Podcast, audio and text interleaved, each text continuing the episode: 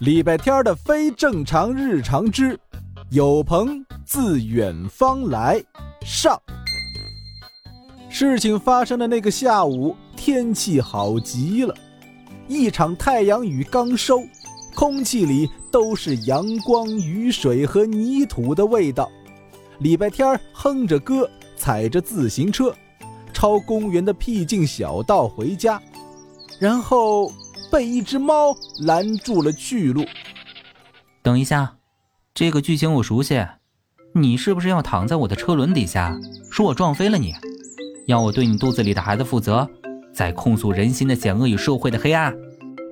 等一下，这个剧情我也熟悉，连那猫我都熟悉。那橘黄色的一大滩，不就是第四集里把礼拜天坑成猫狗帮帮主的橘猫影帝吗？他又想抢谁家地盘了？大家都是熟人，不用整那些虚的，别慌。嗯，你这么说，我更慌了。我就开门见山了，老大，救救孩子们吧！影帝这突如其来的一嗓子，把礼拜天吓得直接从自行车上翻了下来。孩子们想吃鱼，想疯了。可是最近的菜市场多了保安，我们进不去，弄不到鱼。没有鱼，我们就会饿肚子，饿肚子就会不开心，不开心就会抓狂捣乱，抓狂捣乱就会被人类驱赶，被驱赶了就更难找到东西吃了。猫狗帮就只剩下饿死这一条路了。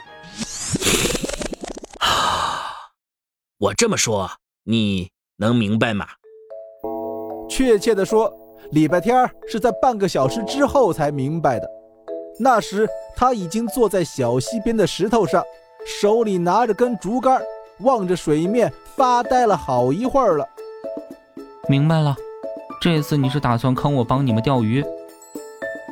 老大，别用“坑”这个字儿，多伤感情啊！你快钓，我打个盹儿。明明你才是老大，我却要为帮派的生死存亡没日没夜、没脸没皮、没羞没臊。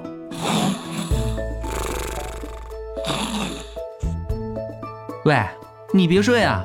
我不会钓鱼啊！喂。说话间，影帝已经在被太阳晒得暖暖的草地上睡着了，一副雷打不动的样子。礼拜天为难地看着手里的竹竿。只得赶鸭子上架，扯了根鞋带绑在竹竿一头当鱼线，又把早餐剩下的馒头绑在鞋带上当鱼饵，然后就开始闭上眼睛碎碎念：馒头很好吃，鱼儿快快来，早来早回家，大家好办事儿。你这样恐怕不行。我当然知道不行。但万一有脑子不好使的鱼呢？咦，你谁？礼拜天猛地睁开眼睛，飞快地向四周扫视一圈，却没有发现任何可疑声源。你你别动，别动，动了鱼就跑了。钓鱼能不能认真点？左顾右盼的像什么样子？礼拜天沉住气，仔细分辨起来，这个声音很奇怪。像是隔着什么东西，闷闷的传来，还带着，带着细细的吐水声，咕噜咕噜，呃，扑噜扑噜的。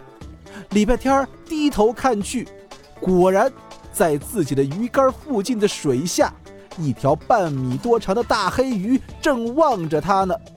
你，我，你作为一条鱼，在教我钓鱼？也不能这么说，你们人类呢喜欢用钓鱼来打发时间，我们鱼呢喜欢看你们钓鱼来打发时间。我怀疑你在嘲讽我，但我没有证据。不用怀疑，他确实在嘲讽你。可是被嘲讽到这个份上，今天不钓上来一条鱼，这全人类的脸都要被你丢干净了。礼拜天，加油！连我的那份一起，把这条大黑鱼给我钓上来。片尾彩蛋。我是腾腾。礼拜天的非正常日常的正常打开方式真是太绕口了。